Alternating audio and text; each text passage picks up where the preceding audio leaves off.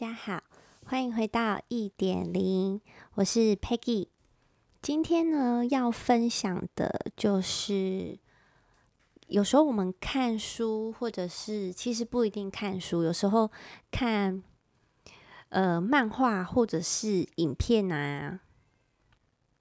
或是可能一小段话，我就都能够学到东西。是当你开始有在思考之后，其实。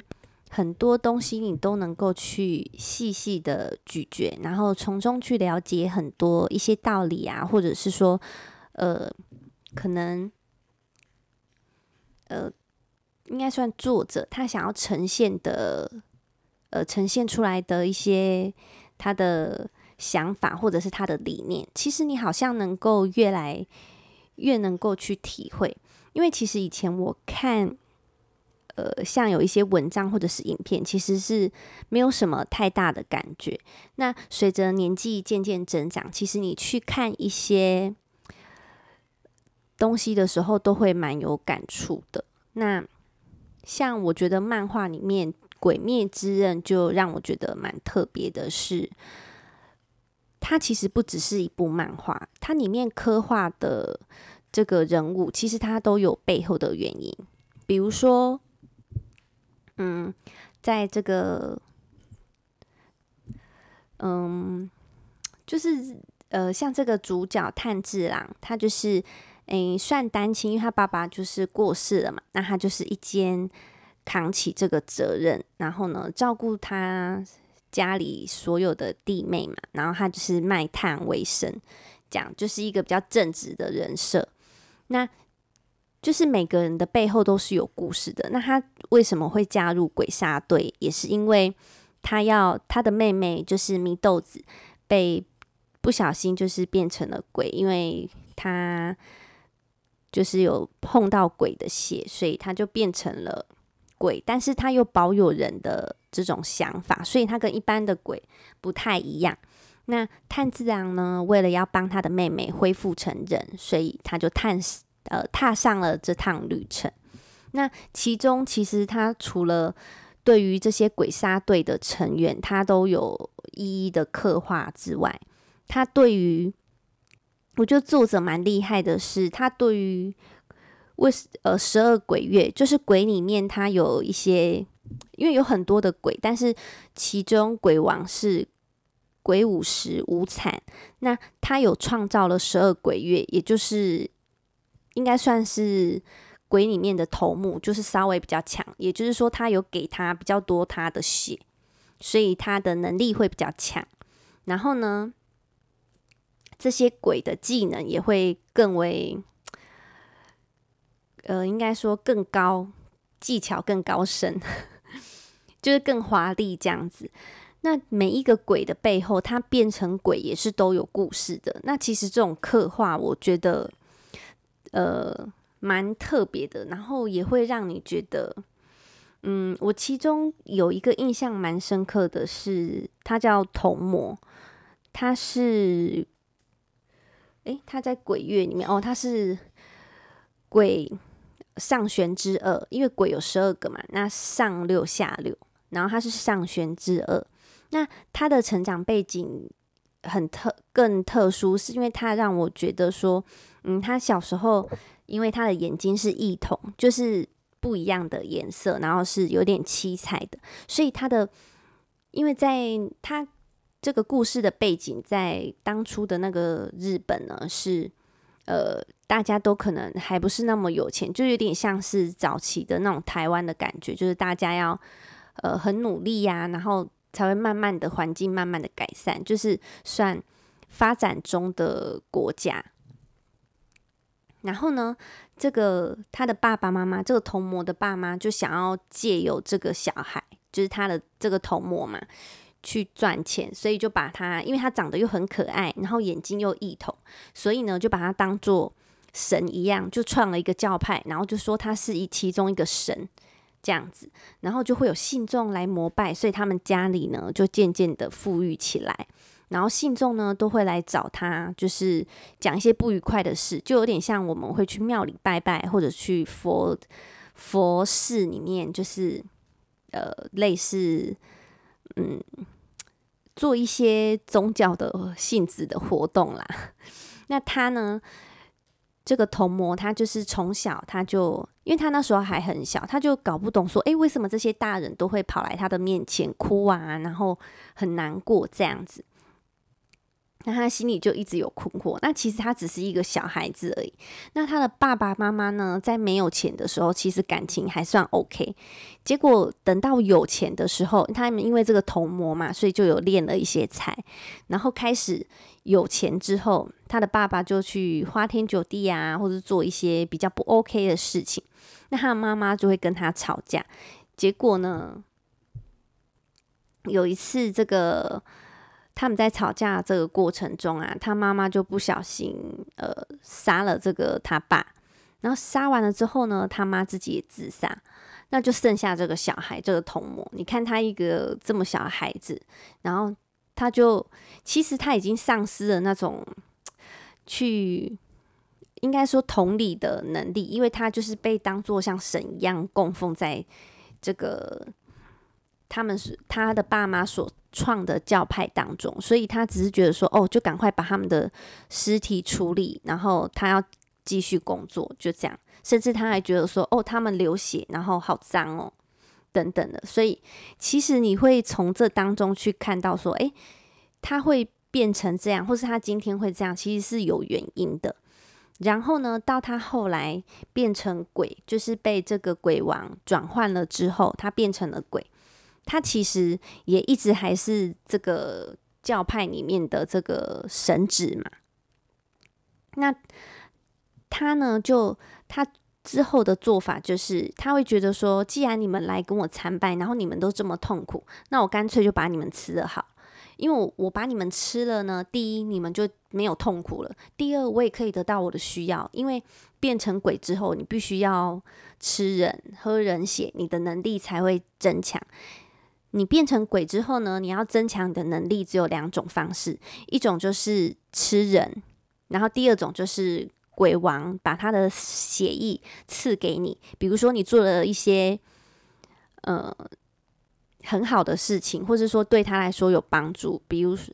如果在人类的世界，就是诶，你做得好，可能会有奖杯、奖章啊、奖金。但在他他的鬼的世界，就是如果你做得好，这个鬼王就会给你他的血。所以你想要变强，只有两种方式：一种就是吃人，另外一种就是得到鬼王的血，就是他赐他的血液给你。所以呢，这个童魔就觉得说，哎，那他这样太棒了。他一方面帮别人解决了困扰，那自己又可以增强实力。其实他的想法已经有点走火入魔了，他已经，但是这种东西又很难去讲说，诶，他到底是怎么样一个想法？他对，但是也不对，就是他是想要帮你解决问题，但是他用的方式又不那么正确，所以其实。有时候你可以从这些种种的细节，跟他刻画的这些人物的背景，就是作者刻画的人物的这些他背后的故事，去呃去看到更多人性的微妙之处，还有就是呃为什么他会变成鬼，然后他的人生会。就是怎么样一步一步的变成现在这个样子，因为所有的事情一定都是有原因的嘛。你成长当中有遇到什么事情，其实它都会反映在你的三观里面，或是你的待人处事等等的。其实它是有很深的渊源的。今天不是说，诶，他好像的从一开始就是一个恶人啊，然后从三一开始就是一个恶鬼。其实它是有很多不同层面的这个这种嗯意义吧，我觉得，所以就会让我觉得，当初我只认为说，哎，《鬼面之刃》就是一部打打杀杀的这个漫画，然后这个漫画片嘛，那后来就发现，其实它非常的有深度，然后。他刻画的人物都非常的深刻，而且他的背景是非常有张力的，不是像表面这样子，就是他是有很多东西层层堆叠，他是非常有层次的，而且有底蕴的，所以就让我感到非常惊奇。那再说一个我自己看的小影片，那我也觉得蛮特别的，就是它是一段冰岛的影片。那这个影片当中呢，他们就是呃，冰岛的这些就是森林保育的人员呢，他们因为冰岛就是比较冷嘛，所以它没有什么树木。那他们呢，就想要复育呃森林，就是有这个复育的计划。那呢，他们就用了。在这个计划的进行当中呢，他们就用了本地的这个树苗，就是本地的树木，结果却发现生长的速度是很缓慢的，所以他们就一直不断不断的去找他们，因为你想哦，你要开始做一件事，比如说富裕，你一定是先从当地的品种开始找，然后再你可能会觉得说，哦，我们的国家天气比较冷，那我接下来如果要去找说可以适合在我们土地上。生存的这个树苗，你可能也会往欧洲的国家找，就是一样跟你的国家状况是一样的，就是比较寒冷的。所以呢，他们第二个做法是往比较寒冷的地带去找一些松柏啊，或者是一些寒冷地带生长的树木，然后也想办法呢，要来跟他们就是种植在他们的土地上。结果也是发现还是不如预期。那他们就觉得说奇怪，到底要用什么方式才有办法让这个富裕的速度呢去加快？结果后来呢，他们就改用了南方国家，也就是热带国家的一些树苗，就是突发奇想，有点像就是死马当成活马医的这种感觉，就是他已经试过了很多方式，那可能都不如预期，所以他就打算从。呃，试试看热带国家的这个树苗，结果却意外的发现，热带国家的树苗居然在寒带国家也可以生长得很好，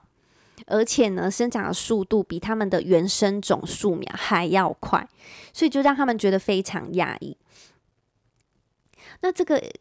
呃，计划其实应该不是说计划这个想法，一其实一开始并不在他们的计划之中，所以就让他们感到特别意外，因为他们觉得说寒带国家跟热带国家本来就不一样，怎么有可能？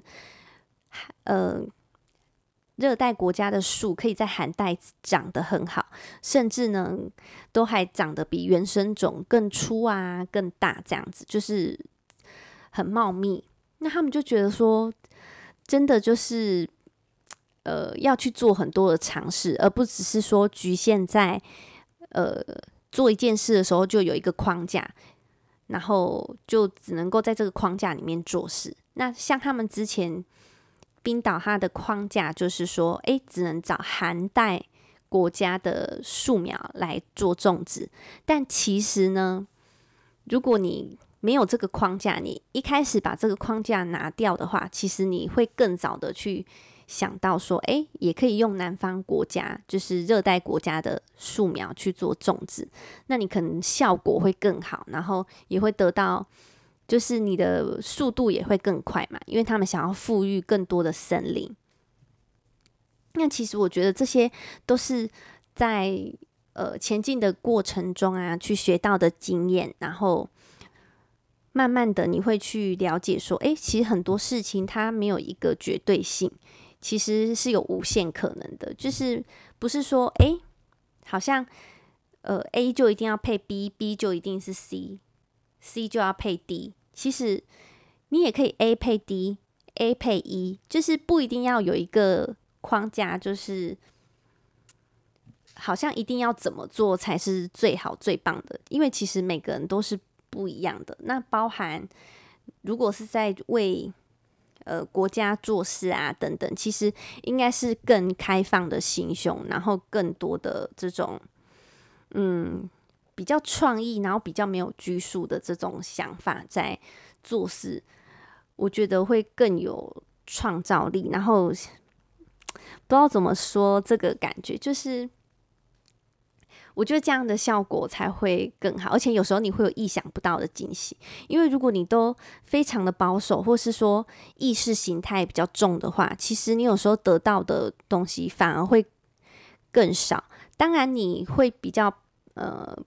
可能比较没有风险，因为毕竟你如果做比较多的尝试，或是说有比较多未知的事物的话，其实